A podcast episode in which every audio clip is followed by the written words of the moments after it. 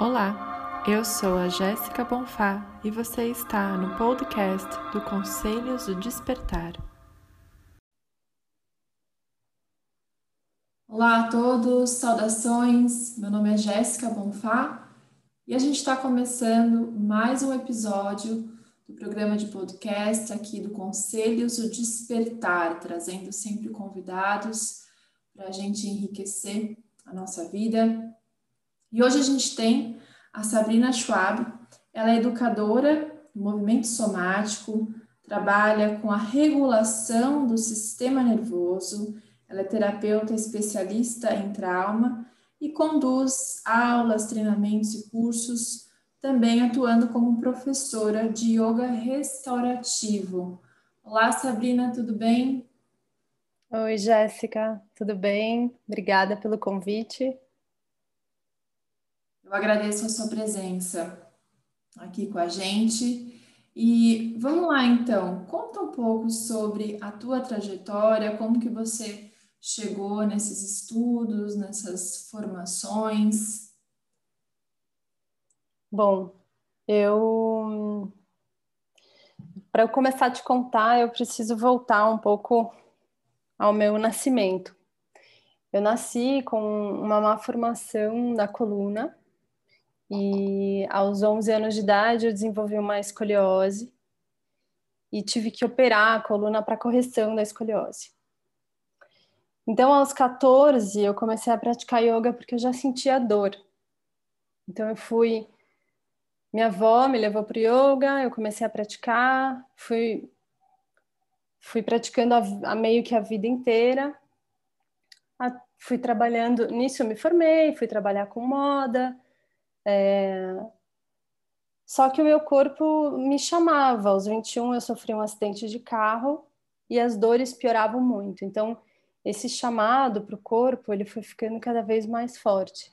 Esse acidente de carro foi um capotamento, é, no qual eu fiz um chicote no pescoço, eu tive um, uma luxação na clavícula. Então, eu fiquei com muita dor, principalmente no pescoço e na cabeça. E, e teve um momento da minha vida em que eu tive que optar, fazer, tomar uma decisão, assim, porque não estava mais dando para seguir com a vida do jeito que estava, porque o corpo realmente estava precisando que eu estava precisando olhar para o meu corpo. Então eu voltei, eu morava fora, eu voltei, eu fui me tratar com yoga é, um yoga terapêutico. Eu fui estudar educação somática é, pelo Body Mind Movement. Lá eu fui entender que o sistema nervoso era tudo. Então, que se eu não tratasse o meu sistema nervoso, que, que tinha muitos traumas, eu não conseguiria evoluir no, no processo terapêutico. Então, eu fui estudar experiência somática, que é uma técnica desenvolvida pelo Peter Levine, que é sobre trauma, e, cá estou. É uma longa jornada, né? Impressionante como acontecimentos da nossa vida pessoal é, se tornam oportunidades não só de cura individual, mas coletiva. Você trouxe aqui a questão do sistema nervoso. O que, que ele tem relação com a ansiedade? Bom, é... eu acho que tudo, né? É pelo sistema nervoso, a gente, a gente faz uma leitura do mundo através, pelo sistema nervoso. Então, nós estamos o tempo inteiro recebendo informações por todos os órgãos do sentido, e essas informações elas vão para um, para um ponto no nosso sistema nervoso que a gente entende como ameaça ou segurança. Então, se eu me sinto ameaçada o tempo todo, ou se eu tive algum trauma, seja ele um trauma de infância é, pontual, ou seja ele um trauma de desenvolvimento, eu tenho uma, uma ativação de uma área no, no cérebro que vai fazer, que se chama amígdala, que vai me, me dizer o tempo inteiro que tem algo de errado. Então, que o mundo vai se tornando muito ameaçador para mim. E você viver a vida recebendo uma informação o tempo inteiro de ameaça é extremamente mobilizador. Então, é, a ansiedade ela pode vir, ela pode surgir por causa de um trauma ou por causa de uma história, né, vivida, onde você faz essa leitura constante de, de uma você tem uma ativação constante no seu sistema nervoso e você lê o mundo dessa maneira muito ameaçadora. Eu trouxe aqui a, essa, esse tema da ansiedade porque a maioria dos ouvintes moram no Brasil e a gente tem um dado né, que foi uh, trazido pela OMS em 2017 2019. O Brasil foi considerado o país mais ansioso do mundo e nos meus atendimentos, nos meus nas minhas conversas, né, de círculo de amigos e parentes, eu estou vendo as pessoas mais ansiosas e agora, em 2019, 2020, passando, né, ainda passando por esse essa situação inédita que todo mundo está passando com a pandemia. Né? O que, que você poderia é, trazer aqui para a gente com relação ao que está acontecendo no nosso organismo, o que, que a gente pode fazer para amenizar a ansiedade? Então, o que, tá, o que acontece na pandemia é exatamente isso. A gente tem um vírus né, lá fora, que é uma ameaça, onde você você pode, se você entrar em contato com o vírus, você tem, você pode ter uma, uma versão assintomática, até você pode ter uma versão um pouco mais é, difícil do vírus, ou inclusive você pode morrer. Então, é, é muito, tá muito ameaçador viver, porque tem, tem essa questão de que né, você vai sair, entrar em contato com outras pessoas se torna algo muito perigoso, de alguma maneira. É, a gente se re, a gente se retira do mundo, né, e vem para esse ambiente online, onde a gente está o tempo inteiro fazendo uma conexão, mas ela não é uma conexão real 3D. E nós humanos a gente precisa de uma parte do sistema nervoso que é um sistema nervoso social, porque quando eu estou me relacionando com alguém, eu estou olhando para aquela pessoa os olhos daquela pessoa, a boca dela, como ela fala, o tom de voz e, e todos os gestos dela, de alguma maneira me ajudam a regular, a me autorregular. Então, ou seja, eu me autorregulo e na, e na relação eu estou fazendo também uma regulação tanto para a pessoa quanto para mim. É uma coisa que vai se retroalimentando. Então, o que está acontecendo, a gente a gente tem essa ameaça fora, a gente se retira do mundo, a gente vira nessa vira esse ambiente online. Tem uma diminuição do, dos, dos, dos encontros sociais, né, bem grande. Acho que talvez hoje em dia a gente está um pouco melhor já nisso, né? Até até, de, até demais. Mas é, então todas essas situações elas são mobilizadoras muito comum o nível de ansiedade das pessoas terem aumentado muitíssimo. Então, é, o que, que acontece? O nosso sistema nervoso autônomo, que é o sistema nervoso que a gente não tem controle nenhum, ele é dividido em sistema nervoso simpático e parasimpático. O parasimpático, ele pode ser dividido nesse sistema nervoso social, que precisa do vínculo com outro ser humano, e também é o que nos ajuda a nos, a nos regular, o que nos ajuda é, a, a descansar, a dormir, a poder relaxar, a fazer a digestão. E o sistema nervoso simpático é o sistema nervoso que eu engajo com o mundo. Então eu preciso, eles estão acontecendo ali o tempo inteiro no meu corpo, eu preciso dele para sair da cama de manhã, fazer as coisas que eu tenho para fazer, mas também ele é o responsável, quando eu estou lendo o mundo como uma ameaça, de luta e fuga. Essa vai ser a minha resposta de sobrevivência. Então, eu tenho uma ameaça, o que, que eu posso fazer? Vou lutar, vou fugir.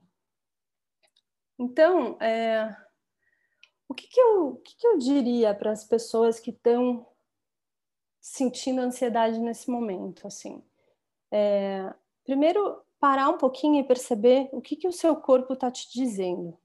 Então, qual, quais são os sintomas que estão vindo? Então, tá, ok, tem a, a minha mão tá, tá com suor, a minha boca tá seca, eu sinto meu coração acelerado, as minhas pupilas estão dilatadas, mas talvez eu tenha vontade de correr. Ok. Então, essa é uma resposta de sobrevivência que você está tendo, que seria a, a fuga. Então, como é que eu posso ter uma fuga saudável? Como é que eu posso usar isso? Então, o que a gente pensa muito na educação somática é a gente usar a musculatura.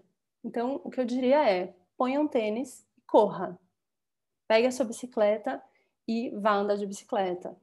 Faça pulos no mesmo lugar. Vá fazer um treino funcional onde você vai suar. Então, o sangue e, a, e o músculo, eles ajudam esse é, ajudam o nosso sistema nervoso e ajudam a descarregar um pouco desse excesso de energia que está sendo mobilizada, né, conforme você vai entrando nesse, nesses estados ansiosos. Uma outra, uma outra vertente também que, que dá para pensar é, tá, meu, eu não tenho vontade de correr, eu tenho vontade, eu preciso ficar quieta porque eu estou me sentindo exausta. Então, eu vou relaxar, eu vou deitar de barriga para baixo, eu vou ficar respirando, levando meu umbigo para o chão, eu vou me conectar com o chão, eu vou fazer, é, vou pedir para alguém deitar em cima de mim e, deixar o peso do corpo daquela pessoa em cima do meu corpo. É, fazer uma prática de yoga restaurativo, onde vai ter a regulação do seu sistema nervoso, você vai entrar você vai sair desse nível de ativação simpática muito alto e vir para um nível de pa mais parasimpático. Então, de um relaxamento e a digestão vai poder acontecer e tal. Então, eu acho que a primeira a primeira dica é escute seu corpo, perceba seu corpo, o que que ele está, o que que ele tá pedindo.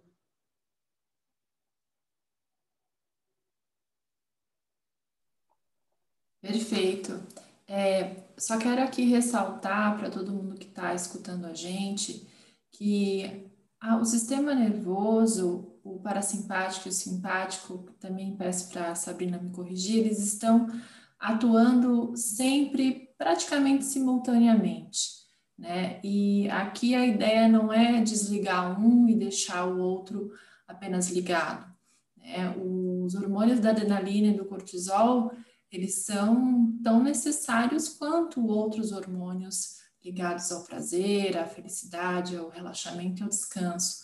A questão é que a gente está hiperestimulando né, o nosso sistema nervoso simpático e criando aí uma ansiedade e estresse crônico, né, Sabrina? Exatamente. Isso aí. Não tem. É o nosso, eles não têm, não, é impossível, até existe uma, uma, um, uma, uma metáfora que fala que o sistema nervoso simpático é o acelerador e o parasimpático é o freio. Mas eu acho que eles estão o tempo inteiro atuando, a gente precisa dos dois e eles estão nos, nos regulando o tempo inteiro. Então, o simpático aqui, conforme eu estou falando com você, já tive momentos que eu estava mais simpática, depois eu estava parasimpática, depois eu estou simpática, parasimpática. Esse é o normal, se a gente visse um, um, um, um desenho de onda do meu sistema nervoso, seria uma onda mesmo, mostrando que eu subo e desço. Então eu vou simpático, parasimpático, simpático, parasimpático. É, o que acontece é que às vezes o que a gente vai ficando simpático e ele só vai subindo e ele desce um pouquinho para o parasimpático, mas não o suficiente para nos regular. Então a gente vai ficando muito ativado. E essa muita ativação, ela vai trazendo questões tanto então a gente pensa, né, mentalmente agitadas e tal, mas também corporalmente. Então tem todas as tensões musculares, tem os apertamentos viscerais, a gente vai vendo que o corpo inteiro vai vai tendo várias reações a esse esse efeito de ativação constante.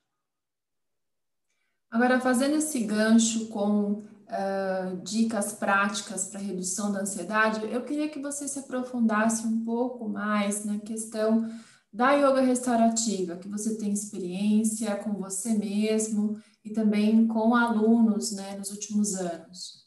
Uhum. Então, yoga restaurativo é uma paixão, assim, minha. Eu amo dar aula de yoga restaurativo. E, e eu trabalho muito é, desse jeito. Eu penso no...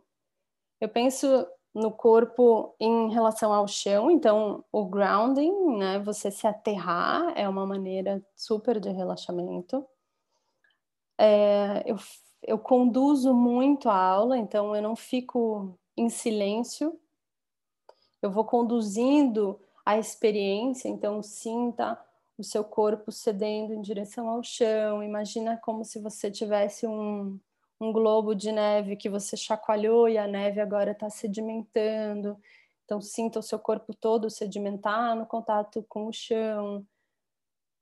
E, esses, e essas, essas qualidades mais, por exemplo, mais osso, trazendo né, a pessoa mais para o osso, trazendo a pessoa mais para o sangue, para esse, esse fluido sanguíneo que é mais pesado, falando sobre isso nessas meditações meio guiadas, meio conduzidas, é, vai ajudando a pessoa a entrar nesses estados de relaxamento, pensando, mas também pensando que o relaxamento ele não é totalmente passivo, né? Porque nós precisamos ter um foco ali. Então eu convido a pessoa o tempo inteiro a ter um foco.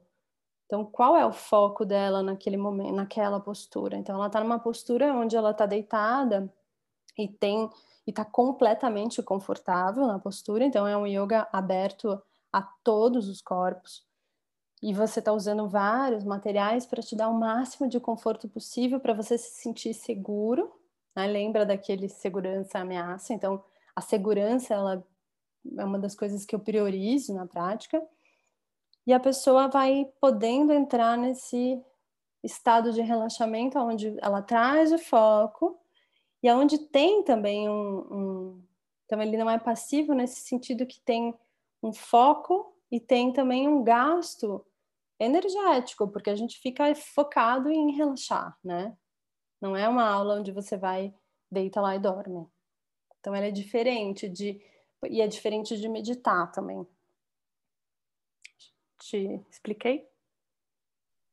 Sim, sim, eu gosto de explorar um pouco o tema do yoga restaurativo, porque é, existe uma, uma imagem assim, né, uma vitrine, vamos dizer assim, do yoga, e, e ela é uma yoga ativa, né, que você sai às vezes uh, com dor, uh, dolorida, e que você suou, que você se esforçou, que você fez grandes alongamentos, né, grandes um esforço grande, posturas uh, difíceis, e, e a, a yoga restaurativa, ela pouco é falada, pouco é conhecida. Então, eu quis aproveitar a tua presença para a gente realmente poder, de alguma forma, compartilhar e divulgar isso, né, que tem todo.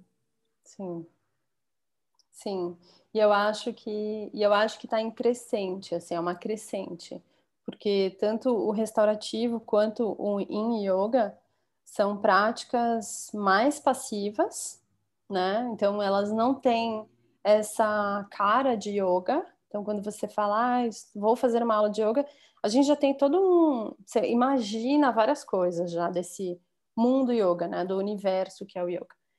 É, mas essas duas práticas tanto in quanto restaurativo, são práticas onde você está em contato com o chão, permanências muito mais longas. Então, nas minhas aulas de restaurativo, eu costumo deixar as pessoas 10 minutos, às vezes 15 minutos na mesma postura. Por exemplo, ontem à noite eu dei uma aula, dei três posturas só. E no final, um shavasana de 10 minutos. Que é a postura final onde a gente deita com o corpo todo no chão. Então, assim, é uma aula que, né, quando a gente pensa, ah, vou fazer uma aula de Vinyasa Yoga, onde eu vou suar e vou. Nossa, parece que você está indo fazer uma aula que é super difícil, porque você vai estar tá usando muito do seu corpo. Mas uma aula de restaurativo, ela também não é uma aula fácil. Né? Eu acho que você já fez, inclusive, uma formação e você já deve ter sentido isso. O quanto é difícil, muitas vezes, a gente ficar em contato com as nossas sensações corporais, né? Sim. É verdade. Mas que é uma delícia. É uma delícia mesmo e é apaixonante, que nem você falou, é uma paixão. E eu acho que independentemente de quem está ouvindo a gente, se é um terapeuta, se você quer se tornar terapeuta ou não, se você é uma, uma mãe, uma, uma avó, um pai, enfim, um educador, independentemente da sua profissão, é interessante ter essa noção do funcionamento do sistema nervoso, não só para você entender você mesmo, entender os outros e compreender o que está acontecendo no mundo, né? essas reações uh, de tanto uh, ódio, né? nervoso, explosões que a gente vê acontecendo, uh, não só no nível individual, dentro das nossas casas, é, em trabalhos, né, em, locais de trabalho, mas também fora nos noticiários. E eu devo aqui dizer que eu uso prática, a prática restaurativa, chego a colocar é, meus clientes em uma ou duas posturas de yoga restaurativa no meu atendimento, exatamente por isso que a Sabrina está trazendo para a gente hoje. Então, é, é muito valioso todo esse conhecimento e essas informações que você está trazendo para a gente, Sabrina. Sim, ah, que bom, fico feliz, porque, porque realmente, assim, para mim, é, quando, eu, quando eu passei a entender sobre o meu sistema nervoso, ficou muito mais fácil viver. E eu acho que isso deu também um, foi um salto no meu processo como ser humano, assim, foi entender que sim tinha uma reatividade muito grande, que eu tinha um, um jeito de, de enfim, tinha uma raiva, tinha um, uma é nessa reatividade, tinha um jeito muito ansioso de estar vivendo a vida, que eu sofria pra caramba, mas eu não conseguia entender muito de onde vinha isso, né? E vinha porque nessa, por exemplo, nesse acidente de carro, que foi um acidente de carro super intenso, que eu tive uma experiência ainda de quase morte, de uma cirurgia na coluna que eu fiz muito cedo. Então, assim, são traumas que deixam as suas marcas, né? Não é, é muito difícil, eu acho, assim, Gosto até de pensar que que bom, espero que existam, que existam meninas que fazem cirurgia aos 11, tão novinhas assim, e que ficam tudo bem, mas eu acho que você, você ter uma intervenção desse tamanho tão cedo, alguma coisa fica, né? Então, para mim, no momento em que eu me. Acho que eu me autorizei, que eu tomei o meu sistema nervoso para mim e falei, bom, vamos olhar, vamos ver como é que faz, tudo, tudo ganhou um outro uma outra dimensão, assim. Sim, essa autorregulação do sistema nervoso, ela é possível de várias formas, né? Aqui a gente uhum. um pouco no yoga restaurativo por conta da atuação da Sabrina e também por conta da, do meu grande interesse que foi também sempre crescendo nos últimos tempos. Mas se você ama surfar, se você ama correr, caminhar, dançar, tudo isso e outras infinitas né, modalidades e práticas e atividades também vão regular o seu sistema nervoso, né, Sabrina? Sim, sim. No, na, somatic, na experiência somática, né, somatic experiencing, a gente chama isso de recurso. Então, quais são os meus recursos para minha autorregulação? Então, às vezes, o meu recurso é eu ficar deitada com o meu gato na cama, ele no meu peito ronronando. Esse é um super recurso, é uma coisa extremamente reguladora para mim, né? Por exemplo. Então, não necessariamente correr ou dançar ou fazer o yoga, né? Coisas, sabe, uma, uma, uma coisa que eu gosto muito de pensar, lembra daquele filme Amélie Poulain? Que ela, que ela enfia o dedo assim dentro do saco de feijão? Sim. Então, aquilo ali para ela é super recursante. Aquilo era um recurso para a Meli.